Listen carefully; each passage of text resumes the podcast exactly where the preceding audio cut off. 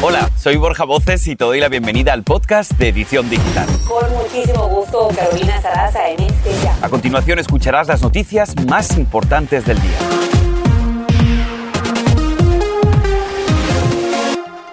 Y miren, vamos hasta el viejo continente, donde las autoridades han reportado 13 personas muertas tras un voraz incendio que se desató en dos discotecas en Murcia, en España.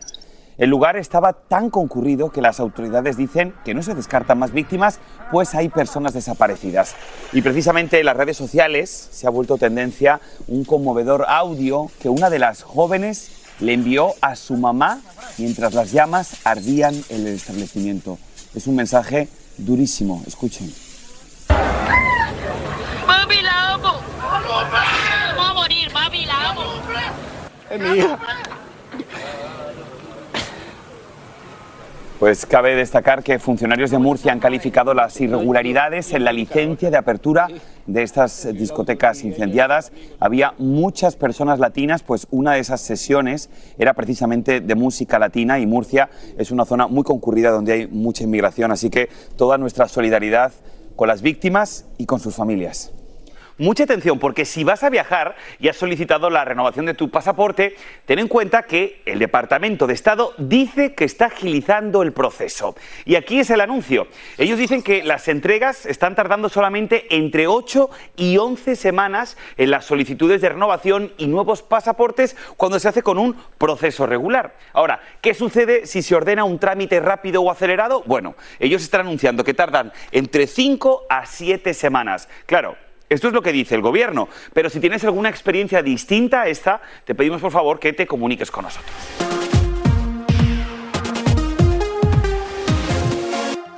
Seguimos con más información que por supuesto te ayuda en tu día a día, ¿no? Bueno, los pagos de las deudas de préstamos estudiantiles ya han comenzado y si tú eres una de las personas que debe, te vamos a contar que hay diversas opciones para cumplir con tu bolsillo. Pero ojo, ten cuidado quién, a quién envías tu dinero porque podría ser víctima de un fraude por parte de criminales.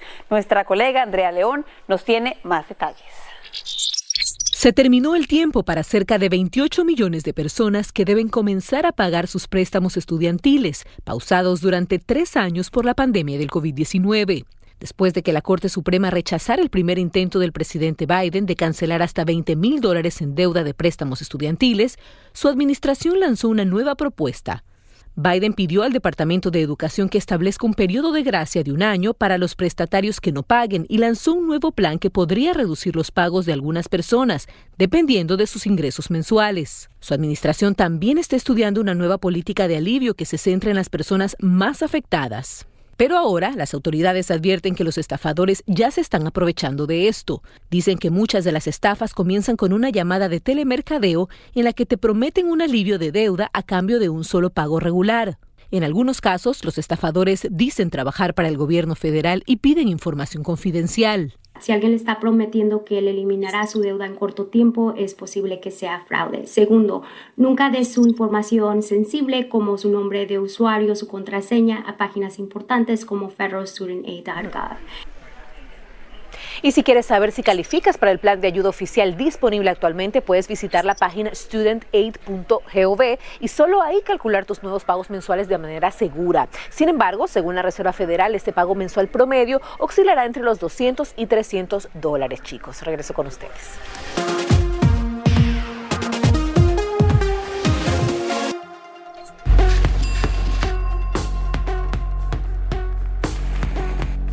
Más de lo que debes saber a esta hora, momentos de pánico y angustia para el congresista de Texas, Henry Cuellar, quien fue víctima de un robo de auto en Washington, D.C. Esto fue a solamente una milla del Capitolio. Según reportes, estaba estacionando su vehículo. En ese momento, tres hombres armados lo asaltaron. Cuellar, afortunadamente, salió ileso del incidente y su vehículo ya fue recuperado. Se desconoce si el incidente tuvo motivaciones políticas o no. En tanto, Hunter Biden visitó una corte de Delaware y se declara no culpable del cargo que enfrenta. El hijo del mandatario, el presidente Joe Biden, es acusado de mentir en los formularios federales y de comprarse un arma de fuego mientras consumía drogas ilícitas. Se espera que la defensa presente una moción para desestimar una vez más este caso. Y bueno, esta misma tarde juramenta como senadora por California la demócrata Lafonsa Butler, quien ocupará el escaño que dejó la difunta senadora Dianne Feinstein. Butler es una reconocida abogada, sindicalista y activista en California y sería la tercera mujer afroamericana en la historia de Estados Unidos y abiertamente gay en ocupar un escaño en el Senado.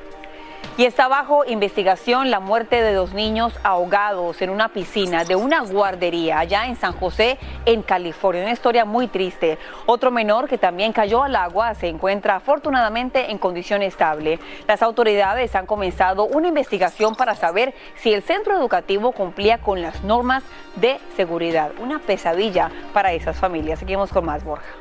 Bueno, pues vamos con sin duda, sin duda un tema que acapara titulares en todo el mundo y ha abierto una polémica en redes sociales y te estamos preguntando a ti en casa qué opinas.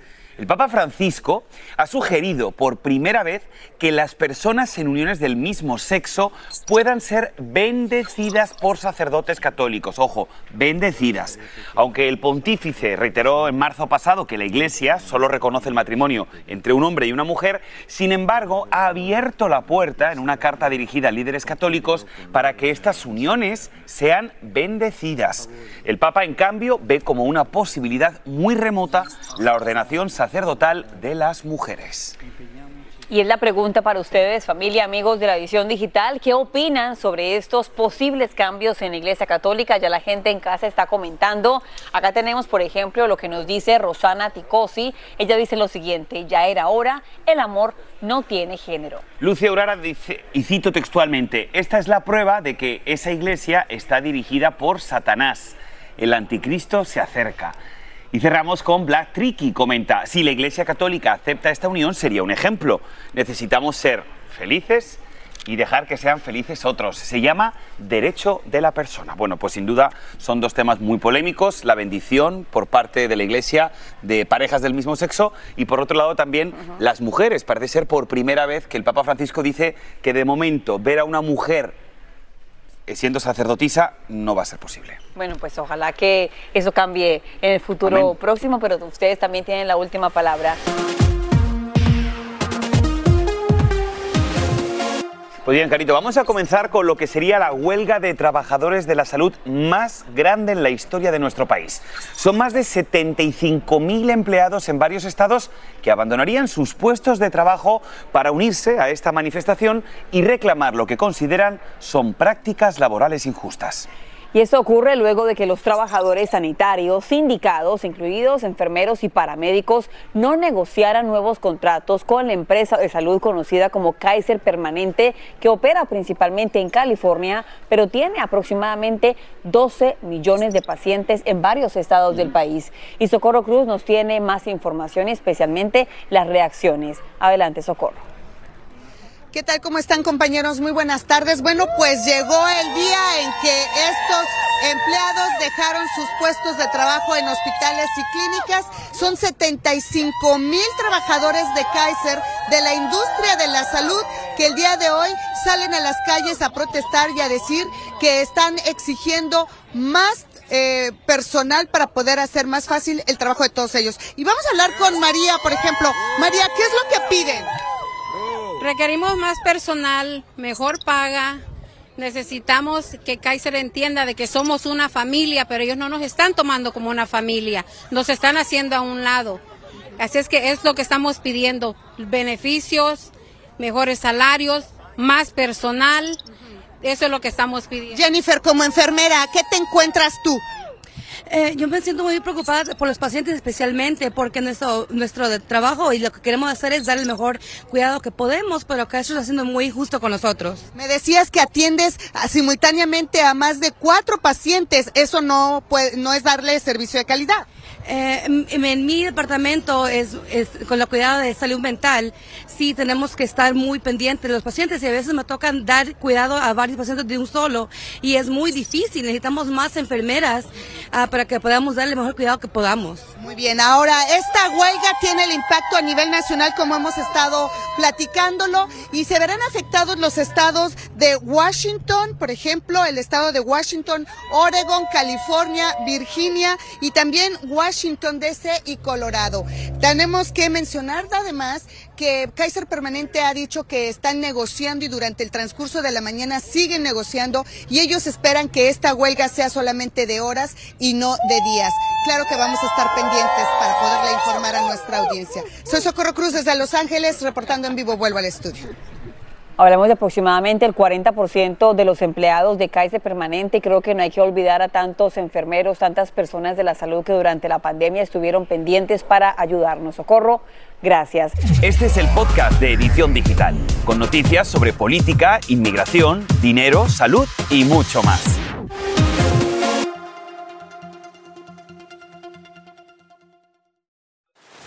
Y ahora regresamos con el podcast de Edición Digital con las principales noticias del día. Y bueno, seguimos con mucho más. Carito, hoy vas meramente de rosa, yo tengo aquí mi toquecito, porque estamos en Univision celebrando el Wear Day o el Día de Vestir Rosado para tomar conciencia sobre el cáncer de mama. Y es que, miren este dato, se estima que este tipo de cáncer podía cobrar la vida a más de 43.000 mujeres este año solamente en Estados Unidos. Se estima que una de cada ocho mujeres desafortunadamente va a tener cáncer de mama en algún punto de su vida y ese aquí en la edición digital también queremos crear conciencia de ello y hemos invitado a la oncóloga y vocera de la Sociedad Americana contra el Cáncer, Estela Marí Rodríguez. Bienvenida a la edición digital, nos encanta hablar de este tema, doctora. ¿Qué debería saber a esta hora una mujer que tal vez diga, este tema de mamografía me da miedo, lo dejo para mañana y el mañana nunca llega? Es importante saber que en los últimos 43 años, hemos visto, 30 años, hemos visto que ha bajado la tasa de mortalidad por la detección temprana. Entonces, es importante, la Sociedad Americana contra el Cáncer recomienda que las mujeres empiecen a hacer sus mamografías regulares a los 45 años, pero pueden empezar hasta los 40 años. Y tenemos mujeres que están en alto riesgo por eh, historia familiar y esas mujeres pueden hacerse un, un mamograma empezando a los 30 años. Así que tenemos muchas opciones para detectar el cáncer de mama temprano.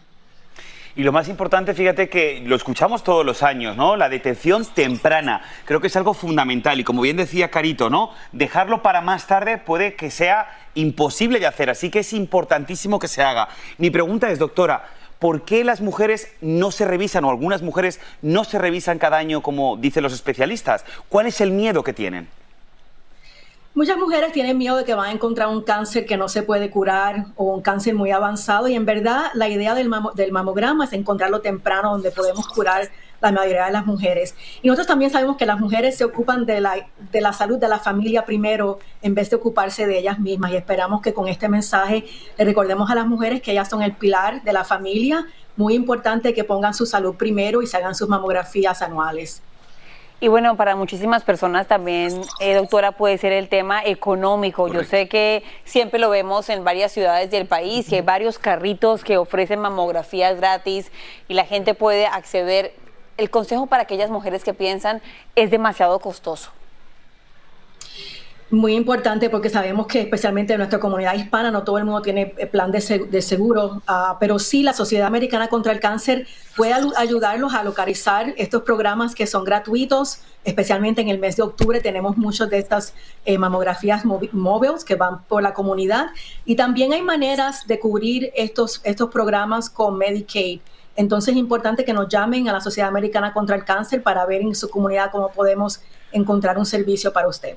Pues hoy nos vestimos de color rosa para crear conciencia, doctora, como siempre, gracias por estar aquí en la edición digital y qué buena misión que están ustedes logrando todos los días. Muchísimas gracias.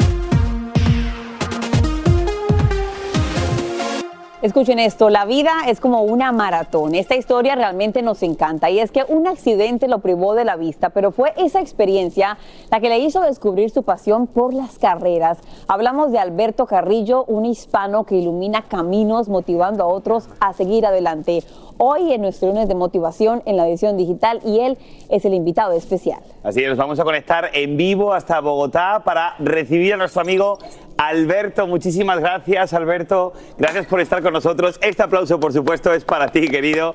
Cuéntanos, por favor, cómo enfrentaste esta realidad que la verdad fue dura, fue un golpe duro para ti y qué te inspiró a transformar tu destino y no quedarte con esa sensación. Bueno, este, yo cuando me quedé ciego, este, dije que bueno, que yo quería tener muchas metas, tenía muchos sueños y claro, los, los sueños estaban, solo que había cambiado el plan y me di cuenta de que iba a ser difícil, es complicado, pero todo es con actitud, hay que ver el lado bueno de las cosas. Así es. Es un testimonio muy poderoso, Alberto. En medio de la oscuridad has encontrado la luz, iluminas el camino de tantas personas. ¿Cuál es el mejor consejo que le has dado a una persona que tal vez dice, yo pasé por algo difícil y ya no puedo alcanzar mis sueños?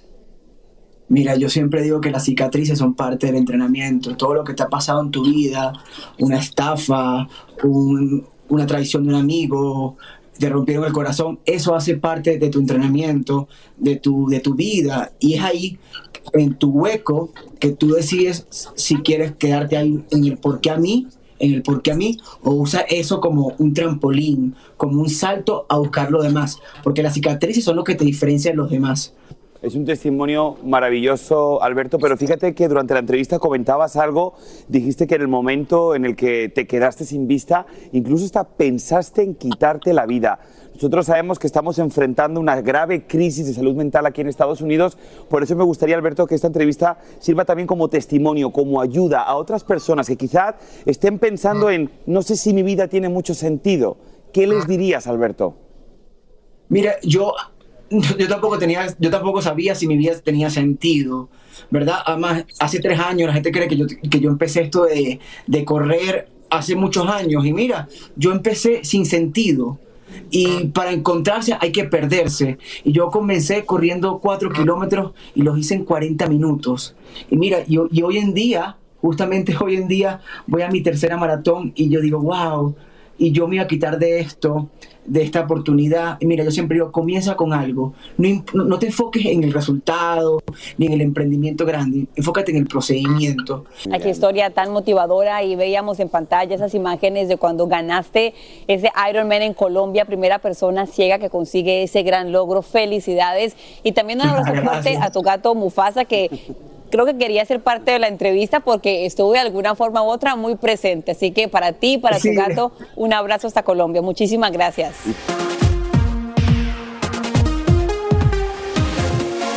Cambiando de tema, gritar, despreciar o incluso amenazar a los niños puede ser tan dañino para su desarrollo como un abuso sexual o físico y tendría consecuencias negativas a lo largo de su vida. Un reciente estudio de la revista Child Abuse and Neglect sugiere que el maltrato verbal de los padres, profesores, entrenadores provocan angustia mental, depresión e ira y los puede llevar a los pequeños a cometer delitos e incluso hasta se atreven a decir que a consumir drogas. Bueno, ustedes saben, realmente no hay una escuela para aprender a ser buenos padres y para también contar nuestras experiencias. Bueno, para inspirar a justamente padres primerizos y por el amor a su primera hija, estamos hablando de Sebastián Blanco, un hombre que decidió meterse de lleno a TikTok para enseñar a los demás cómo es la paternidad. Así es, todo lo hizo en la aplicación TikTok, en una cuenta llamada Soy el papá de Eli. Un espacio con humor, pero lo más importante, con grandes enseñanzas para guiar a padres. Y nosotros hoy, en la edición digital, recibimos a ese maravilloso padre. Sebastián está con nosotros aquí para contarnos un poquito, Sebastián, cómo se inicia la idea de este proyecto y obviamente por qué lo hiciste por tu bebé, por tu niña.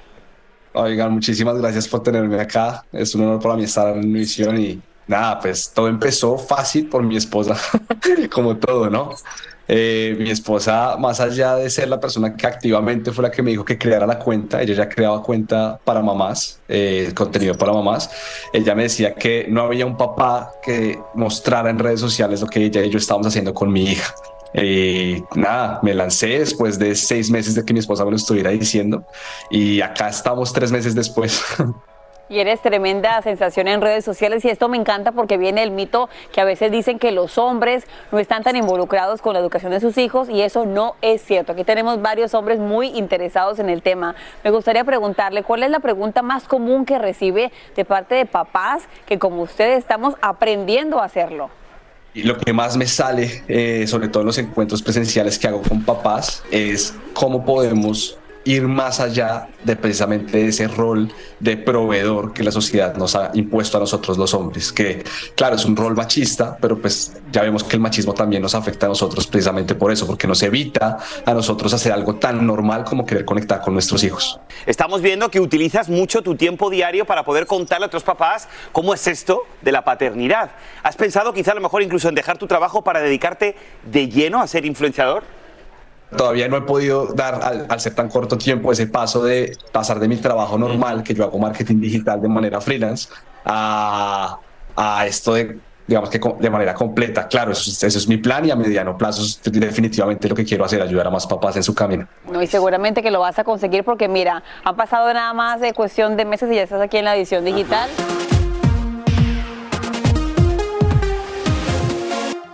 Ahora queremos que escuchen esto, miren. Y eres tú mi canto de sirena, porque con tu voz se van mis penas. Y este sentimiento... Bueno, la verdad, se nos pone la piel chinita. Estamos escuchando ni más ni menos que la voz de Celia Cruz cantando el himno patria y vida. Es obviamente gracias a la inteligencia artificial se ha logrado usar la voz de la guarachera de Cuba y reina de la salsa. El tema, que como ustedes saben fue un canto de libertad por el pueblo cubano, se convirtió en un himno.